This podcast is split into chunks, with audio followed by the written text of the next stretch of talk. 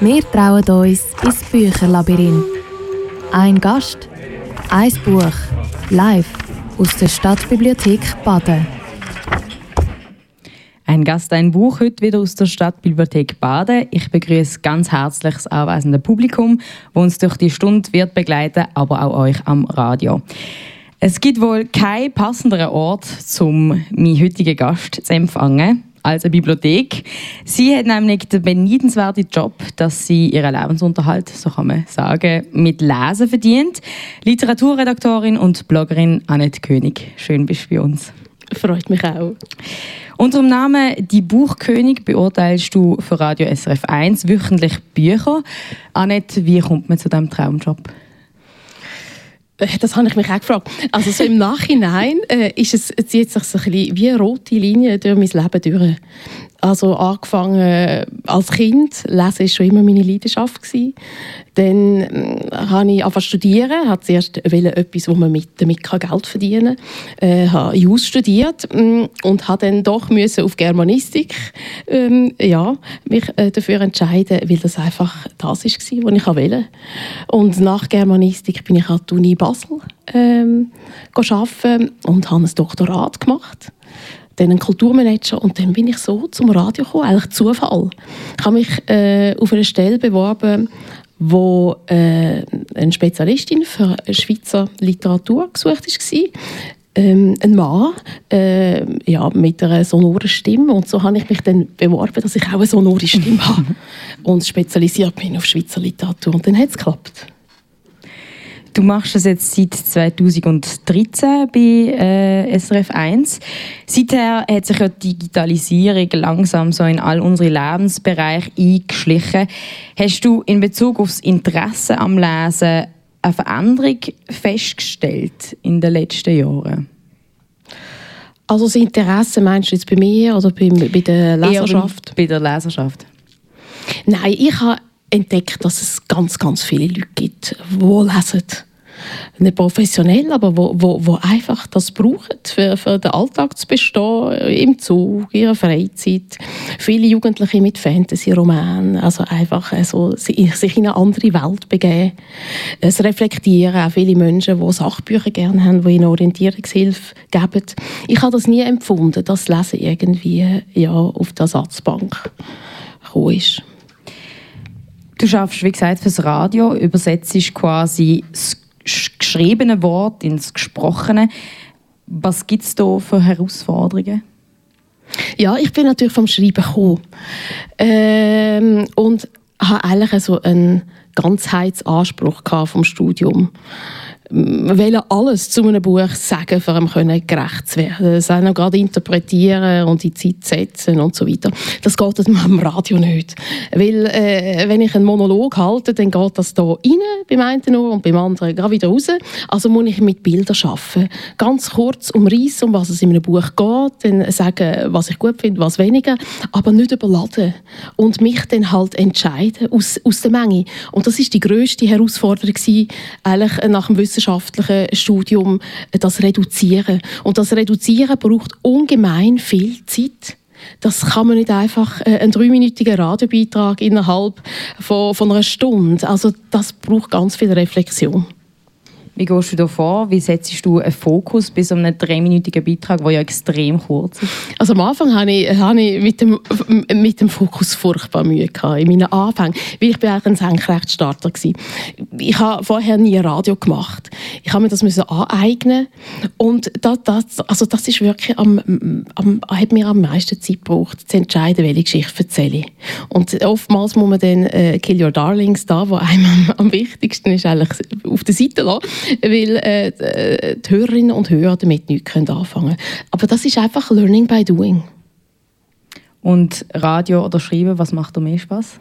Ich habe beides. Also jetzt mit dem Bloggen ist es natürlich lässig, weil ich sehr ähm, gesprochen daherkomme. Das ist wie wenn ich und du mehr äh, reden über Bücher. So darf ich und kann ich schreiben. Und das macht dann äh, die Bloggerei viel, viel persönlicher natürlich als einfach eine Rezension. wo eher äh, in einer Mannform, also äh, Mann sagt oder Mann findet oder so. Aber nicht ich. Also das Ich in einer Rezension ist weniger äh, am richtigen Platz als jetzt im Blog. Also würdest du sagen, dass deine Art, wie du schreibst, sich geändert hat, jetzt wo du mehr über das Lesen redest? Ich kann natürlich switchen, aber sicher tue ich viel mehr Sprache, also Bilder bringen. Sprachbilder beim Schreiben. Unsere Gäste dürfen sich Musik wünschen. Du, Annette, hast mir ein paar Lieblingssongs im Vorfeld von der Sendung geschickt. mir ist dann aufgefallen, dass bis auf einen äh, es alle deutsche Titel sind. Ich habe das ein bisschen interpretiert, dass du äh, dass dir der Text sehr wichtig ist oder dass du es verstehst. Stimmt das? Also das ist ganz lustig. Das ist, äh, das ist interessant, eine Interpretation. Ich habe mir schwer da mit äh, Lieblingsmusikstücken, weil das ist für mich alles sehr etwas Intuitives. Und ähm, das sind jetzt eher Stücke, die in den letzten Jahren, wo, wo ich einfach immer wieder gerne gelost habe. Das sind meine äh, absoluten äh, Lieblingssongwriter und Writerinnen, sondern eher äh, Ohrwürmer, ja, die mich begleitet haben. Einer davon ist ganz anders vom Udo Lindenberg und dem Jan Delay. Ein Song, der uns an diesem kalten Sonntagmorgen jetzt ein bisschen aufwärmen soll. Ja, komm, hau, hau rein das Ding.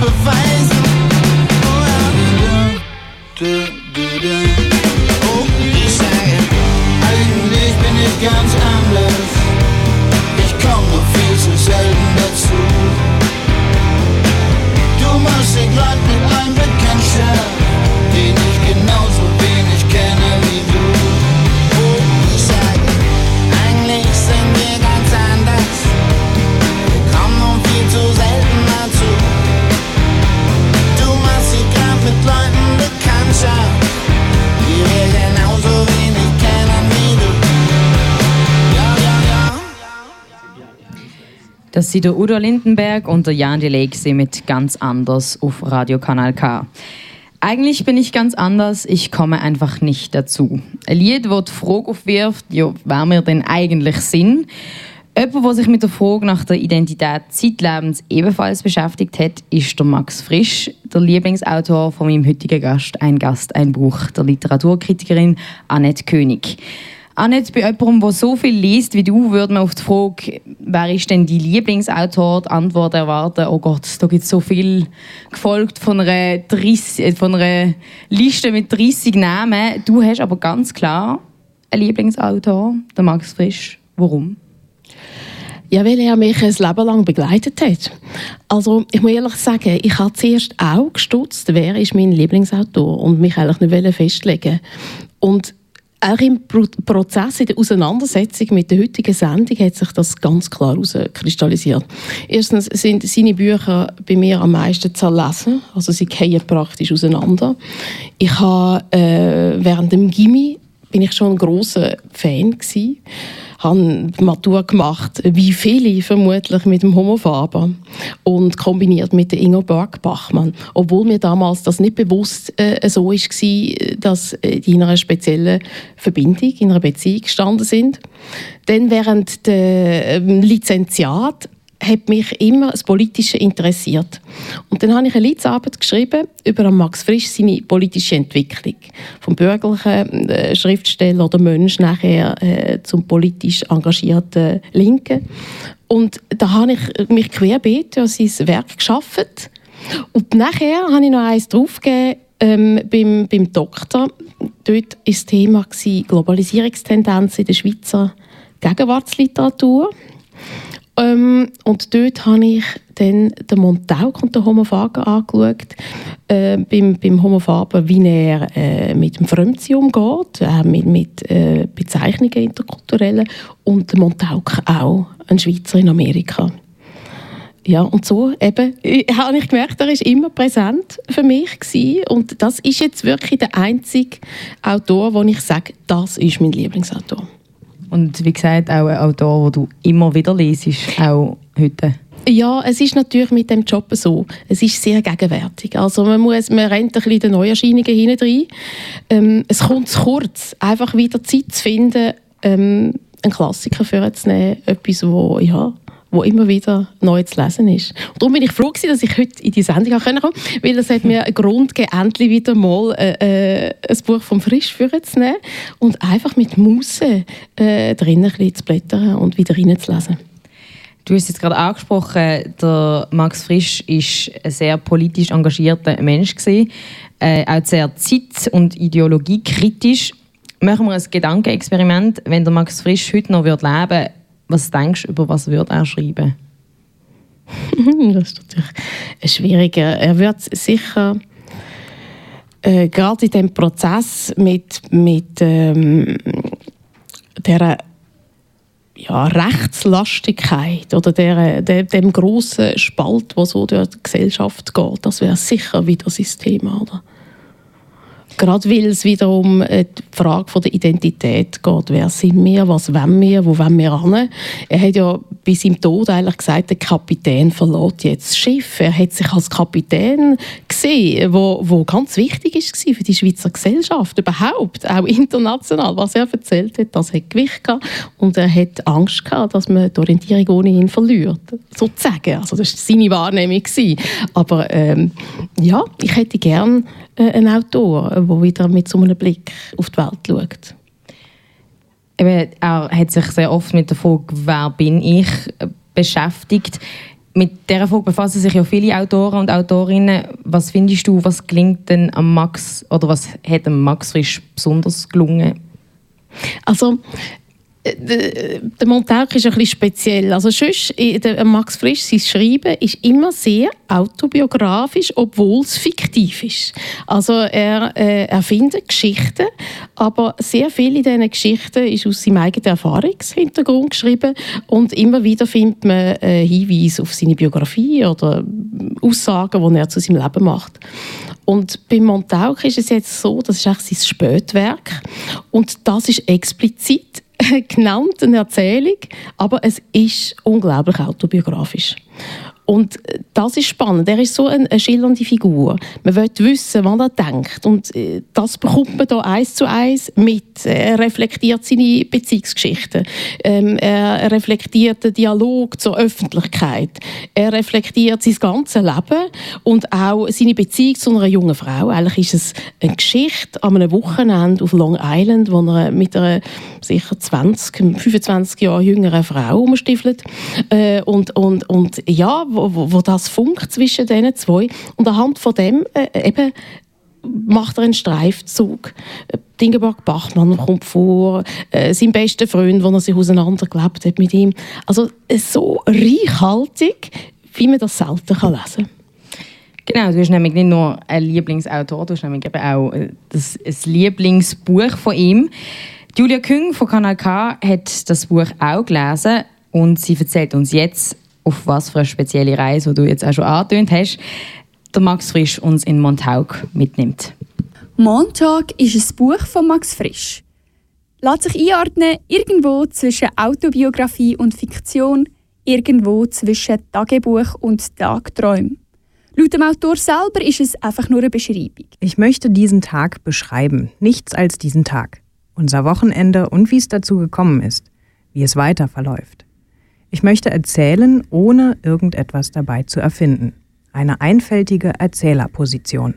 Die Art, wie Geschichte erzählt wird, ist sehr persönlich. Seine Gedankensprünge und Erinnerungsfetzen werden zusammengehabt durch ein Wochenende auf der Halbinsel Montauk in der Nähe von New York. Begleitet dort ihn dort eine junge Verlagsangestellte. Sie heißt Lynn. Die beiden verbinden etwas, was sich nicht recht greifen lässt. Ich sage der amerikanischen Öffentlichkeit, Leben ist langweilig.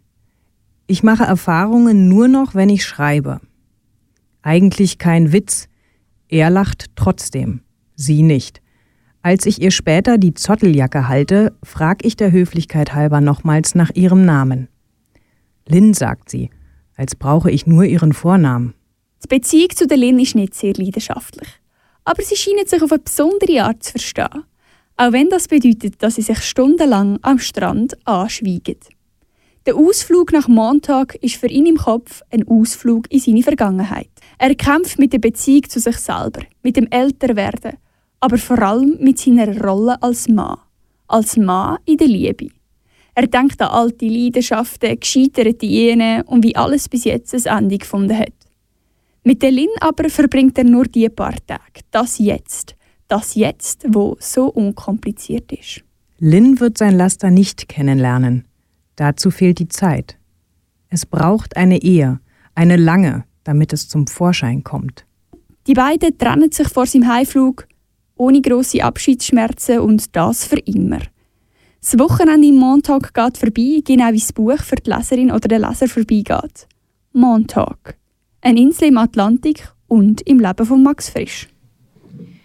Wir sind live mit Publikum in der Stadtbibliothek Baden und haben gerade den Beitrag zum Montag von Max Frisch gehört. Das Lieblingsbuch von meinem heutigen Gast in ein Gast ein Buch, der SRF-Literaturredaktorin Annette König.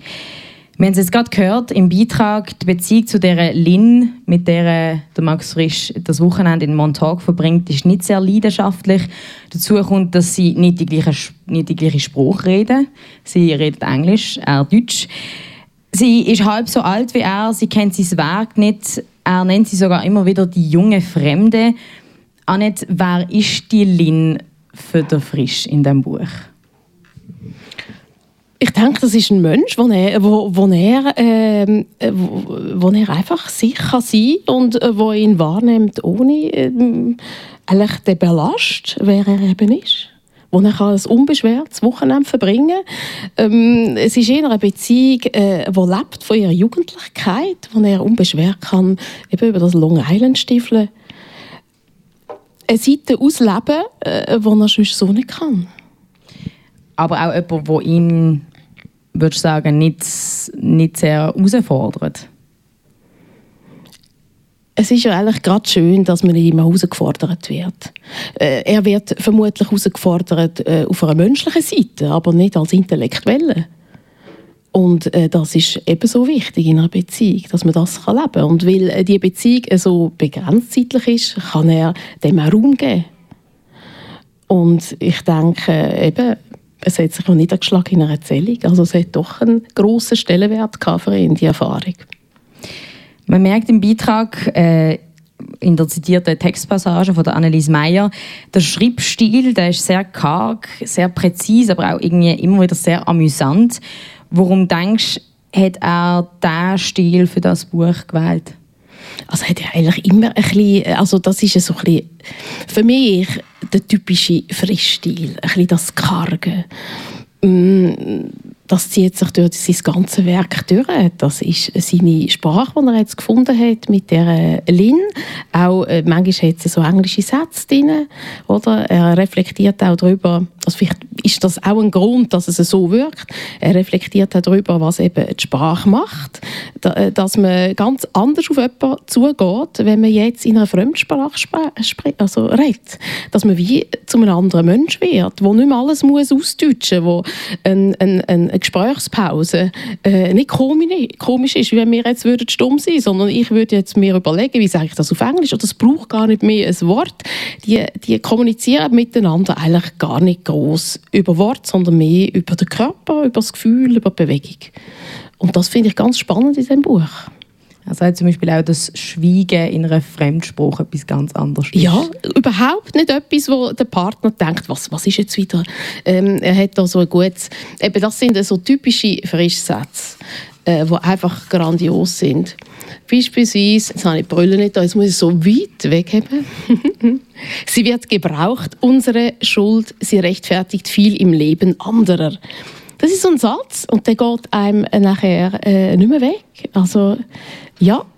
Und so reflektiert er auch seine Beziehung und so macht er ganz klar, Opfer sein heißt auch sich Welle zum Opfer machen und äh, Schuld heißt auch, äh, dass man eine Verantwortung auf sich nimmt äh, für jemand anderen, um ihn zu erleichtern. Also das sind so Sätze, wo, wo, wo großartig sind, ja.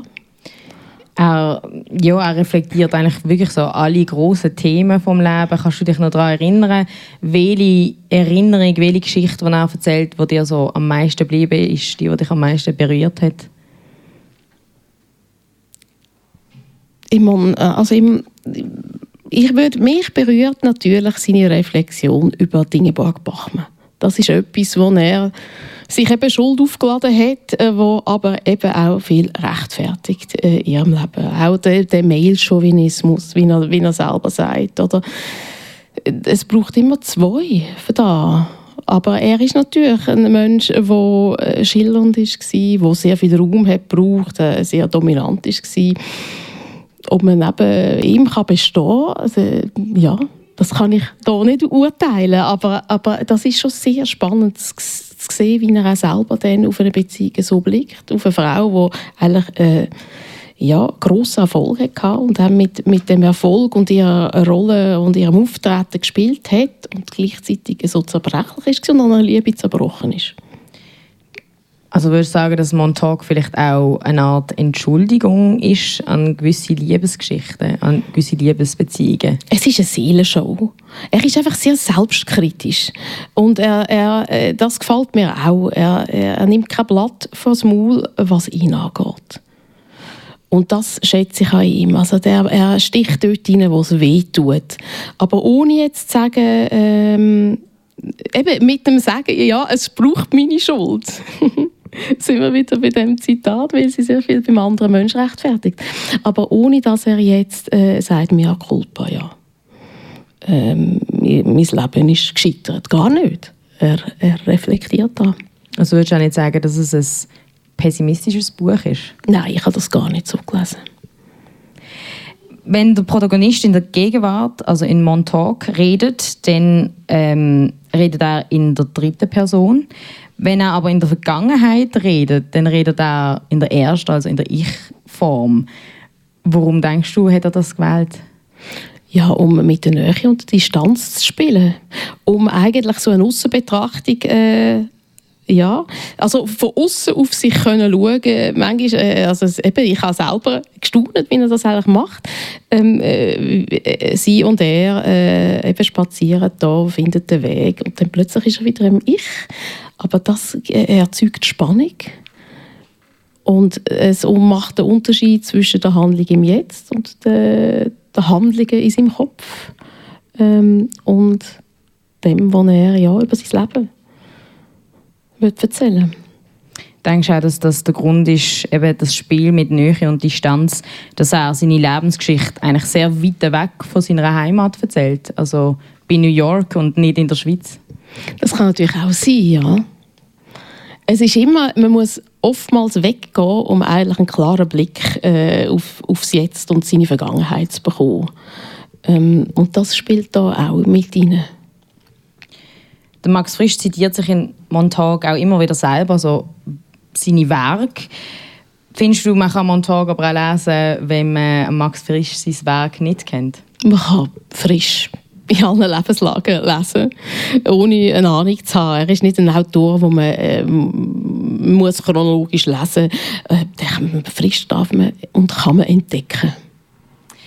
In Entwürfe zu einem dritten Tagebuch schrieb Max Frisch sehr skeptisch, Glaubt heute ein Schriftsteller, dass er vielleicht in 100 Jahren noch gelesen wird? Es sind inzwischen aber schon fast 100 Jahre vergangen, seit Max Frisch davon schrieben und wir lesen ihn immer noch.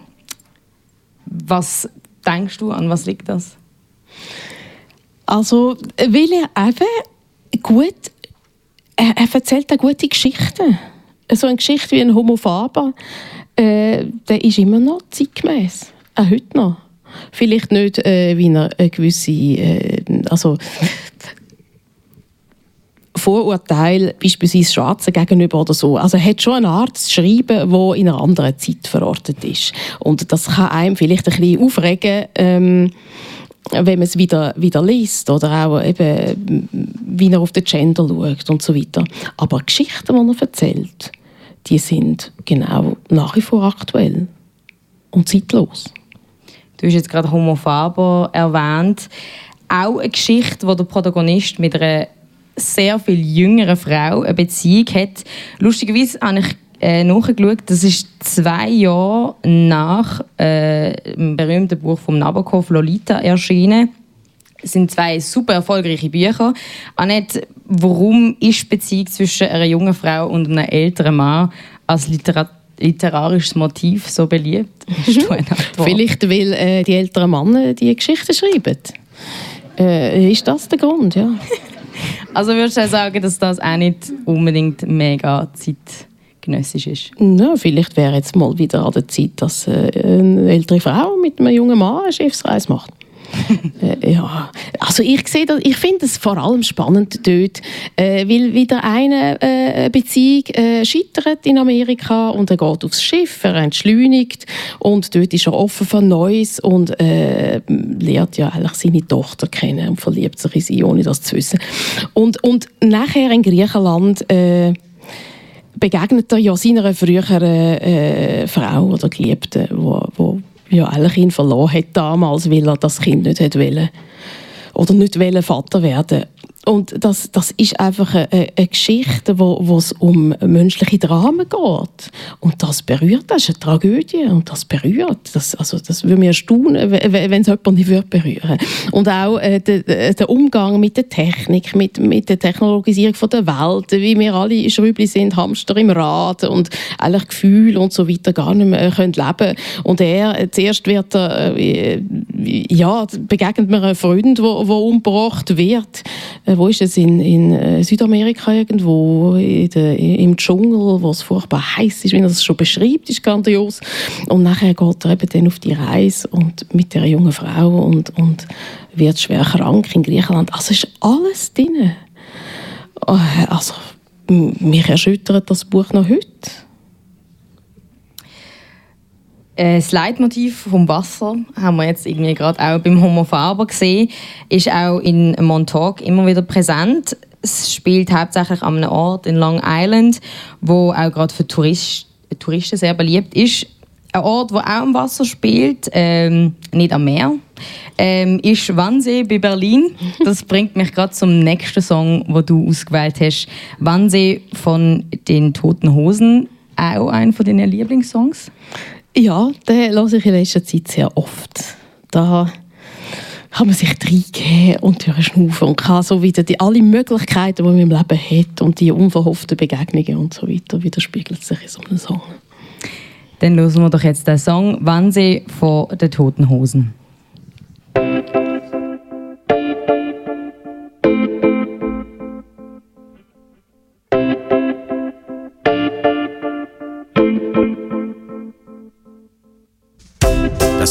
Aus der Hauptstadt lässt mich nicht mehr richtig denken.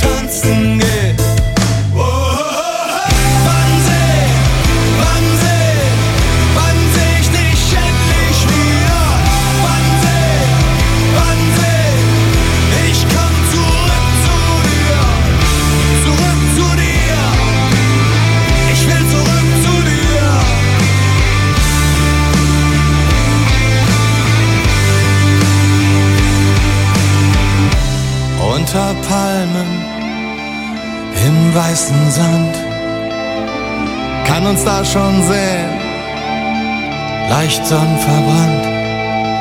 Hier bist du nicht glücklich, ich weiß, du träumst von einem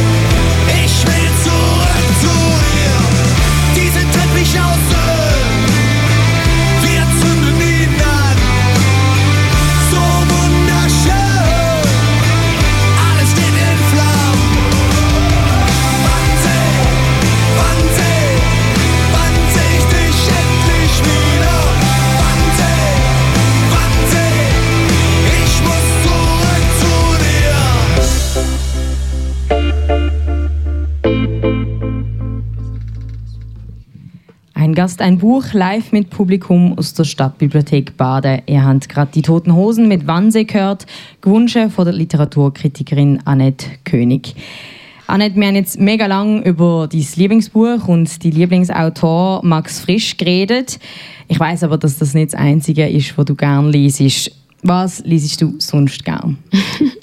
Querbeet. Ich lese gerne Krimis, ich lese gerne Peter Stamm, ich lese gerne Lukas Bärfuß, ich lese gerne Elena Ferrante. Ich, äh, und, äh, also das sind jetzt gerade mal die Namen gewesen, die ich sehr gerne habe und es gibt noch viel, viel mehr Autorinnen und Autoren, die ich gerne lese.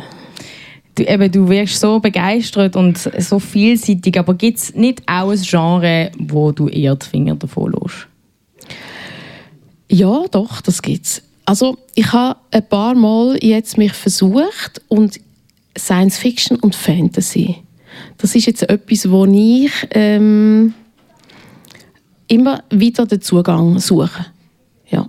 Beim Science Fiction habe ich immer Mühe, weil ich mich oftmals nicht, nicht in diese Welten kann oder mir die nicht vorstellen Und da ist die Frage, liegt es äh, an den Autoren, an den Autorinnen, dass ich mir das nicht vorstellen kann? Oder habe ich äh, so nicht den technologischen Bezug, äh, ja, in diese in die Sphären einzutreten? Also würdest du sagen, du brauchst auch irgendwie einen gewissen Realitäts- oder sogar auch einen Realitätsbezug oder einen politischen Kontext? Ja, obwohl auch Science Fiction. Also es geht ja im Kern immer, ich liebe eigentlich Bücher, wo es im Kern um den Mensch und ums Menschliche drinnen geht. Ähm, Bücher, die einem auch ein bisschen wehtun, ähm, weil man etwas, ja, weil man so wunde Punkte bei sich entdeckt und, und äh, an dem äh, wachsen tut einfach schön beschauliche, unterhaltsame Literatur, wo ich mich einfach vergesse.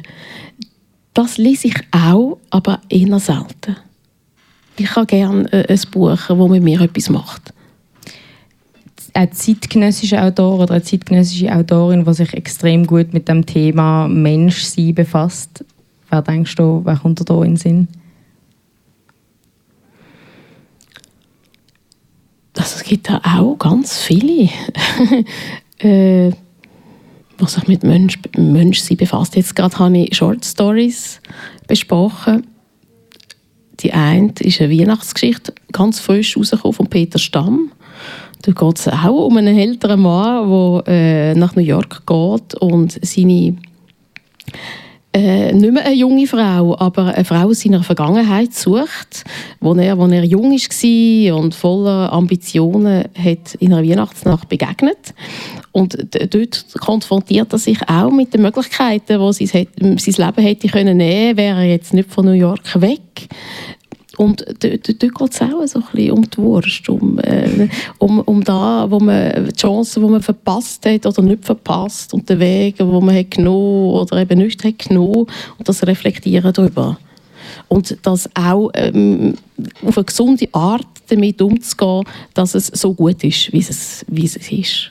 Oder dann auch Doris Lessing, sie hat den Nobelpreis bekommen, äh, wäre jetzt Hunderte geworden, die leuchtet auch so in Beziehungen rein, wie, wie äh, äh das Verhältnis der Geschlechter, wie Macht sich manifestiert, ähm, wie es eben wichtig ist, dass man in einem Leben eben seinem Gegenüber mit Wärme und Menschlichkeit begegnet um eigentlich können zu wachsen und ein erfülltes Leben zu haben. Und das gefällt mir, ja, wenn, wenn, wenn, wenn Bücher mir auch ähm, mir so wie etwas geben, dass ich äh, einen Nutzen daraus ziehen kann. Also ich sehe auch hier wieder Parallelen zu deinem Lieblingsautor Max Frisch. ja, genau. Ich könnte eigentlich, ich bin eigentlich eine Frischianerin, ja. Das ist so, ja. Welche Bücher regen dich auf? Also Bücher, die mich aufregen, das heisst nicht, dass sie schlecht sind. Das heisst, dass sie etwas in mir äh, antöpfen, äh, wo, wo ich einfach darauf reagiere. Ähm, also von Jonathan Safran Foer, äh, wie heißt schon wieder? Äh, das bin ich oder ich habe den Titel gerade vergessen. Das handelt auch von einem Mann, der seine Familie verlor ähm, und, und alles riskiert und nachher wirklich allein ist. Also er muss nachher mit dem Schlag kommen. Und das ist ein sehr dickes Buch und ich habe das nach 50 Seiten in eine Ecke geschossen. Also das hat mich so aufgeregt, sein Blick auf die Frau und auf die Familie und dass er verblendet ist und nicht sieht, was er hat und so weiter. Und äh, dann habe ich das ein bisschen wirken lassen und dann bin ich das wieder geholt und habe gemerkt, das liegt an mir. Ja, das sind äh, die, die, alles, was wo, wo, wo in einer Beziehung rund und nicht rund läuft und in einer Familie, dass man, ja, man muss sich diesen Fragen stellen und äh, eben auch diesen Fragen, wie weit will man gehen, was will man akzeptieren und so weiter und will man weitergehen, äh, ohne jetzt persönlich über mein Leben zu reden. Aber das sind einfach so, so äh, Punkte, wo man gerne würde aussparen und wenn ein Autor genau anschaut, äh, kann ihm das aufregen. Ja? Und dann muss man es gerade Leid lesen, um zu wissen, an was es liegt.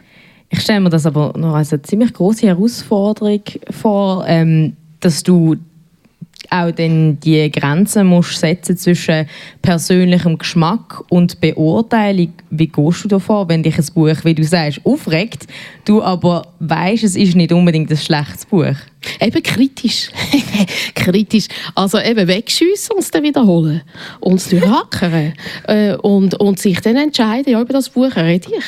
Und äh, dann wird es natürlich gelesen, mit allen Wenn und Aber. Und, und äh, darüber schlafen und nochmal lesen. Ich finde, von einem Buch zu sagen, es ist schlecht, erfordert viel, viel mehr, ähm, als von einem Buch zu sagen, es ist gut. Obwohl man sich bei beiden äh, Punkten kann irren kann. Aber äh, für zu sagen, dass ein Buch schlecht ist, finde ich, muss man es schon zwei, drei Mal äh, reingeschaut haben, äh, für das wirklich können zu beurteilen und ein bisschen Zeit verstreichen lassen. Da du ja aber ein Buch pro Woche liest, so wie ich das äh, verstanden habe, äh, ist es ja dann teilweise ziemlich schwierig, oder? Ein Buch mehrmals oder gewisse Passagen mehrmals zu lesen. Gut, bei einem Verriss nehme ich mir Zeit. Das heisst ja nicht, äh, wenn ich äh, in drei Wochen äh, einen Verriss mache, dann äh, hat der Verriss schon ein bisschen länger äh, geschwert in mir. Er wird dann einfach, äh, ja, er wird dann erst publiziert, aber das heisst nicht, dass ich ihn in drei Tagen gelesen habe, nachher einen Verriss. Eben, du hast auch keine Angst davor, mal ein Buch äh, zu verrissen. Hat es auch schon mal den Fall gegeben, dass du deine Meinung zu einem Buch geändert hast und dann die Kritik hättest wollen zurückziehen Nein. Nein, Das ist noch nie passiert? Also das ist einfach, weil ich bei Verriss immer wie äh, eine schlaflose Nacht habe. Ich will ja äh, einem Buch gerecht werden. Und äh, darum habe ich eigentlich keine Freundschaften zu Autoren und Autorinnen, weil das geht gar nicht. Also ich kann nicht mit jemandem befreundet sein, wo ich nachher über sein Buch äh, frei rausreden Ja, man ist eigentlich ein bisschen einsam in diesem Job. Es funktioniert nicht, ja. Also, mh, genau. Also würdest du sagen, wenn du ein Autor oder Autorin so Freundin, Freund hättest, dann würde das wahrscheinlich würde das nicht funktionieren. Könntest du keine Kritik schreiben über ihre Bücher? Doch, ich könnte Kritik schreiben, aber ich würde mir wahrscheinlich die Freundschaft verderben. Ähm, wie hat, hast du das Gefühl, dein Buchgeschmack hat sich verändert im Laufe deiner, im Verlauf der Jahre? Ja, weil ich natürlich, äh, wenn Leidenschaft äh, Job wird, dann liest man auch sehr vieles, was man sonst nicht würde lesen wenn ich frei wäre im Lesen, würde ich ja viel freier mit der Literatur umgehen. Dann packe ich mir ein Buch und wenn ich genug habe, schiesse ich es eben in eine Ecke und dann nehme ich mir das nächste und so. Und wenn man aus, einem, aus einer beruflichen Perspektive ist, dann ist das Arbeit, oder? Dann, dann, dann, tut man sich, äh, dann nimmt man so Bücher auseinander und das heißt, ich lese heute viel mehr, was ich ähm, sonst nie hätte gelesen. Ja. Zum Beispiel? Ja, also ich werde auch zu meinem Glück gezwungen. Also einen Salman Rushdie hätte ich äh, nicht in allen Fällen äh, durchgelesen. Ja? Den hätte ich äh, mir gepickt, 20 Seiten, dann wieder mal ein bisschen in der Mitte und dann wieder am Ende. Ähm, weil er einfach auch sehr... Ein, man braucht viel Zeit für ihn zu lesen. Seine, also er schreibt so dicht und äh, so vielfältig, was eine Bereicherung ist. Aber im Alltag mit Family und Job und so, äh, dann würde ich vermutlich ein Buch dann nicht von A bis Z lesen. Und wenn ich darüber schreibe, eben, dann werde ich gezwungen zu meinem Glück und bin begeistert nachher. Und äh, ja, dann gibt es eine sehr intensive Auseinandersetzung. Was für Geschichten würdest du dir noch wünschen? Was findest du, was ist noch nicht erzählt worden? Es gibt ja bei den Autorinnen und Autoren vielfach, es ist schon alles geschrieben worden. Hm? Und gleich kann man immer wieder neue ähm, Wege finden, eine Geschichte zu erzählen. Ich finde es sehr ähm, eine schwierige Frage, die ich dir nicht kann beantworten kann. Welche Geschichte möchte ich noch lesen?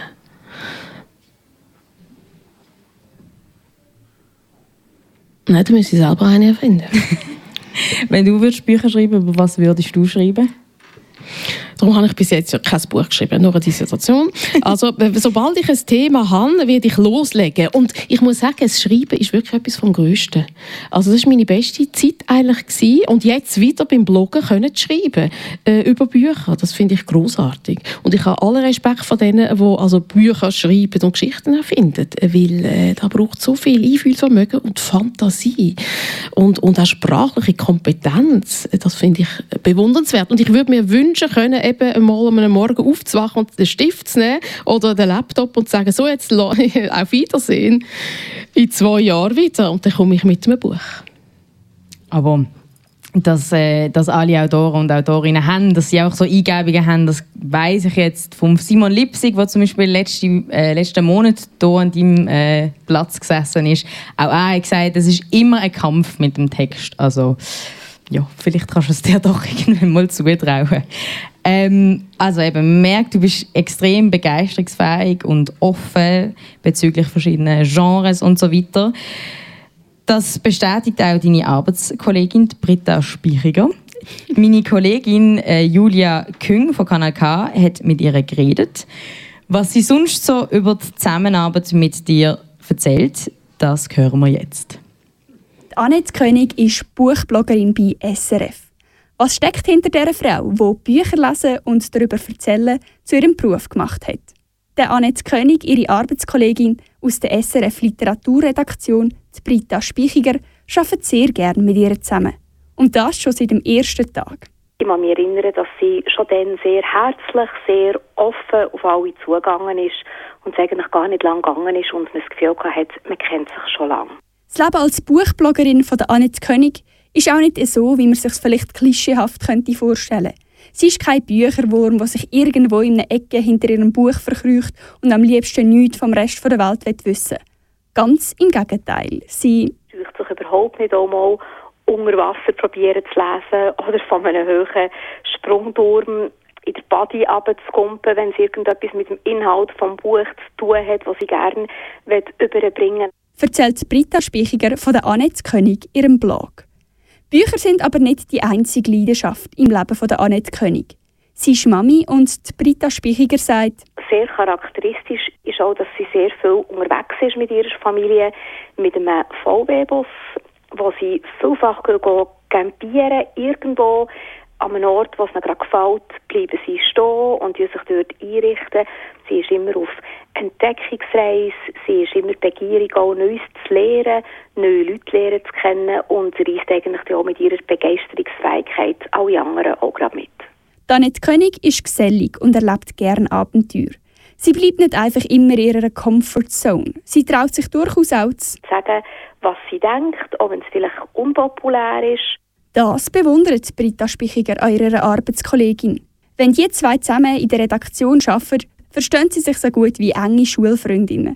Die Britta Spichiger erzählt, dass es mit der Annette König durchaus vorkommt, dass sie über ein Buch redet. Und dann schaut man an und sieht, man hat den gleichen Gedanken dazu, dass man manchmal einfach muss laut rauslachen muss. Der Annette König, ihren Königstitel oder ihren Königinnentitel, verleiht ihr auf jeden Fall ihre Offenheit und ihre Herzlichkeit. Ihr habt gerade den Beitrag gehört über Annette König, mein heutiger Gast in «Ein Gast, ein Buch» live aus der Stadtbibliothek Baden. Annette, was ist das genau für eine Geschichte mit dem Unterwasserlesen? Ja, von der Anja Kampmann, ihrem Buch, das hat mich richtig unter Wasser gezogen. Und äh, ich, ich arbeite ja mit dem Blog immer auch mit Bildern dazu, wo ich irgendwie äh, Emotionen transportiere oder etwas, was ein Buch mit mir macht. Und weil es mich unter Wasser gezogen hat, bin ich da in Badi baden gegangen, ins Sportbecken, im April bei 14 Grad mit den Leggings und den Kleidern an. Äh, mein Mann hat das iPhone gepackt und er hat mich also 15 Minuten lang gewässert. Das heisst, bis er endlich ein Foto geschossen hat, das brauchbar war. Und dann sieht man mich unter Wasser so grünlich, weil das Sportbecken ist grünlich. Es sieht wie in einem Fluss aus, wo man so äh, die Haare wie in einem Manga-Comics so verschwommen sieht. Und, ein bisschen, und das Buch habe ich aus dem Wasser, weil eben das Buch geht nicht unter. Äh, von dem bin ich total begeistert. Das sind so Geschichten, oder? Also ich werde unglaublich mutig und äh, äh, ja, ich kann einiges aushalten für Bücher. Aber ohne Buch wäre ich dort nie reingestiegen. Auch ohne Buch vom Sprungturm runtergumpen, das hätte ich Mühe. Aber mit Buch geht alles. Also ja, dir geben Bücher Mut, großartig. Ähm, du eben gehst gerne aus deiner Comfortzone raus, wie deine Kollegin gesagt hat. Du gehst gerne campieren mit der Familie. Wir haben jetzt noch Zeit für ein Lied. Du hast dir, wie gesagt, eigentlich hauptsächlich einen deutschen Titel gewünscht, aber einer sticht raus von Los Hermanos, Anna Julia. Was ist dein Bezug zu dem Lied? Also mein Bezug ist zu dem Lied Südamerika. Reisen durch Südamerika und der Sound im Ohr. Mein Bezug ist auch, meine Mädels haben alle so einen Doppelnamen und ähm, ich sage ihn jetzt nicht, äh, weil sie mir gesagt haben, ich darf es nicht sagen und das respektiere ich. Aber äh, sie sind äh, eben Doppelnamen und Anna Julia ist ja auch ein Doppelname und ich tue amix dann ihre Namen singen zu Anna Julia, zu ihrer Begeisterung. Äh, ja, und das geht doch sehr rein und das tut ihnen offenbar immer sehr wohl ums Herz. Dann hören wir doch jetzt sehr gern einen von deinen Lieblingslieder Los Hermanos mit Anna Julia.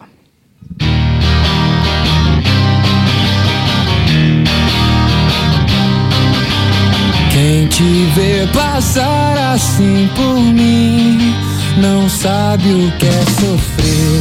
Ter que ver você assim, sempre tão linda.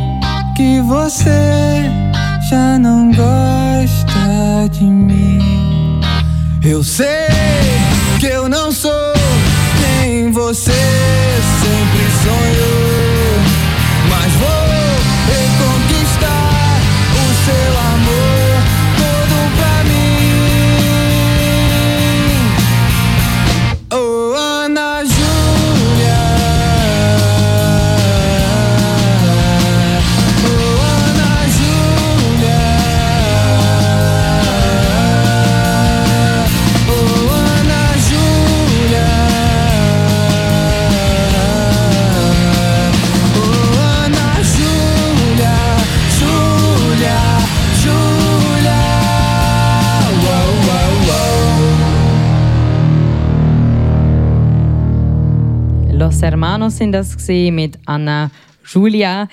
auf Kanal K. Gewünscht von meinem Gast, der Annette König in Ein Gast, ein Buch, live aus der Stadtbibliothek Baden. Das Lied erinnert dich ans Reisen, wie du gesagt hast, äh, an Südamerika. Was sind sonst Sachen, die du gerne machst in deiner Freizeit? Weil ja das Lesen eigentlich etwas ist, was andere gerne in ihrer Freizeit machen. Wie kompensierst du das Lesen? Ich habe gerne Wasser, aufs Wasser, ins Wasser. Das ist mir ganz wichtig. Der Blick aufs Wasser, das brauche ich einfach, um zu, zum können leben. Äh, dann gehe ich auch sehr oft joggen im Wald. Einfach so das Meditative in einen Rhythmus gehen, schnaufen, schauen, das Licht. Das liebe ich, das gibt mir viel Kraft. Hat Zeiten gegeben, wo ich ein Extremsport gebraucht um meine Grenzen noch ein mehr auszuloten. Da habe ich geboxt wie wild. Aber das hat mir dann nicht so gut da meine Gelenke, weil ich eigentlich nicht so dafür gebaut bin. Aber jedenfalls, es gibt, ja, ich brauche den Austausch äh, mit den Elementen. Das ist für mich wichtig. Also auch Abwechslung zum ruhigen Lesen. Ja, obwohl das Lesen ist natürlich etwas Großartiges, weil es hebt den Augenblick auf. Man taucht ein und vergisst alles rundum. Es ist wie äh, äh etwas außerhalb der Zeit oder, oder in einer eigenen Zeit und auch etwas, wo einem vernetzt mit der Welt, vor allem wenn es um ein Thema geht, wo auch viele beschäftigt. Und, und äh, beim Lesen fühle ich mich unglaublich also nebst dem normalen Leben lebendig. Eben mit anderen verbunden, mit einem Menschen, der schon so viele Gedanken gedacht hat und komprimiert hat und mir eigentlich das eins zu eins so äh, weitergeht. Das finde ich etwas Großartiges. Es ist mega toll, dir zuzuhören, wie du über deine Leidenschaft lesest, äh, redest. Und äh, ich finde, du bist extrem ansteckend. ich habe auf dem Weg dahin einen Artikel gelesen, wo und ich mich mega erschrocken hat. Ähm, von Wise ist das. Die sind in London auf die Straße gegangen und haben junge Leute gefragt, ob sie ihnen könnten ein Autor oder eine Autorin nennen. Und das haben dann die Hälfte nicht können. Was würdest du diesen Leuten als äh, Rotschlag geben? Oder wie würdest du die Leute zum Lesen animieren? Ja, ich würde sie über Social Media und eben über einen Blog, über eine neue Form, wo vielleicht auf dem Handy jemand äh, draufkommt und dann plötzlich äh, ihn reinzieht. Ja? Äh, da, was ich mache, irgendwie versuchen so, all die zu erreichen, die noch das Lesen dürfen entdecken. Danke vielmals, Annette König, bist du heute hier gewesen und hast mit uns deine Leidenschaft fürs Lesen teilt. Danke, bist du hier gewesen. Vielen ähm, Dank. Wir machen jetzt eine kurze Weihnachtspause mit einem Gast, ein Buch. Wir sehen und hören uns wieder am ersten Sonntag im neuen Jahr. Dann wird wieder aus der Stadtbibliothek Aarau gesendet. Mit dem Tagesschau-Moderator Florian Inhauser rede ich dann über Unthinkable, ein Buch, das die Geheimnisse rund ums menschliche Hirn soll lüften. Mein Name ist Anne Meyer. Ich wünsche euch eine ganz, ganz schöne Weihnachtszeit.